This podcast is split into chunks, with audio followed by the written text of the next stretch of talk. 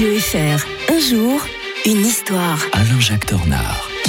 Voici déjà arrivés à vendredi. C'est fou, on sent pas le temps passer hein, quand on est euh, tous les matins avec l'historien de Radio Fribourg. Bonjour Alain-Jacques Tornard. Bonjour Mike. Nous sommes le 16 juin, on va revenir en 1826. Ce jour-là, le sultan ottoman massacrait euh, ses jaunissères. hein. C'est comme ça que s'appelait euh, ce corps armé vieux de plus de 400 ans. Bon, c'est vrai que les pauvres, ils étaient un peu à bout de souffle hein, quand même. Ouais, ouais, bon, quand même, ça va être absolument une boucherie. Mhm. Constantinople, ben, les, les troupes du, du, du- du sultan Mahmoud II, euh, aidés d'ailleurs de la population, hein, euh, ils attaquent au canon les casernes des janissaires. Et en une après-midi, il y en a 7000 qui vont être tués. hein. Ah. Euh, euh, le, le massacre se poursuit dans le reste de l'Empire et au final, 120 000 tués Mm. sur un effectif total de 140 000 janissaires. Euh, ces soldats d'élite de l'armée ottomane, leur nom français d'ailleurs une déformation du turc, du turc Yenisserie, qui signifie nouvelle milice. Mm. En fait, ils avaient été créés en effet en 1334.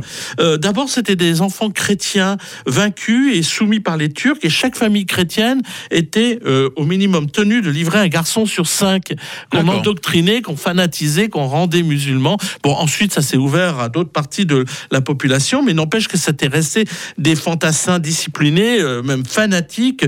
C'est eux d'ailleurs que, qui vont permettre de s'emparer de quelques euh, territoires de la péninsule des Balkans, euh, de toute la rive sud de la Méditerranée, à l'exception du Maroc. Donc, vous voyez, c'est Mm. c'est quand même, ça a été quelque chose. Mais bon, ils étaient 30 000, par exemple, au milieu du XVIe siècle. Mais bon, euh, les janissaires, c'est un petit peu comme euh, certaines élites militaires à travers l'histoire. Ils étaient habitués aux, aux- aux victoires et après, ils, re- ils se reposent un peu sur leur laurier. Ouais. Et à un moment, le sultan, il veut moderniser son armée. Il dit Exactement. qu'on- on n'arrive pas à les intégrer dans, dans une armée Non, moderne. parce hein. qu'il va limiter l'armée euh, européenne. On veut vraiment changer les choses. Euh, ils se révoltent d'ailleurs, les janissaires, Mm. en, en 1807. Ça se passe pas très bien. On, on leur impute la défaite face aux Grecs. Le, vous savez, le soulèvement des Grecs qui va amener euh, l'indépendance de la, de la Grèce. C'est quelque chose qui est très mal euh, perçu. Et donc, c'est pour cela qu'on décide d'en finir avec eux. Et, euh, et les derniers, d'ailleurs, survivants vont même être bannis.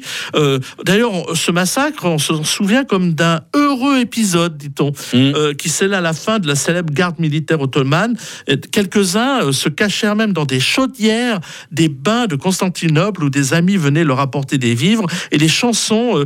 il y avait une chanson, peut-être nos auditeurs turcs peut-être la connaissent, des, des hommes et des chaudières qui rappellent pendant des générations l'essor et la chute de la- plus légendaire des corps guerriers ottomans. Mm.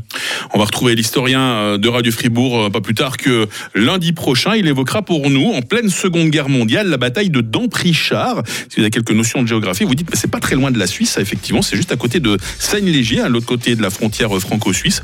Mais avant cela, Alain-Jacques Tornard, je vous souhaite, il est tellement mérité, un excellent week-end. Bon week-end à tous 7h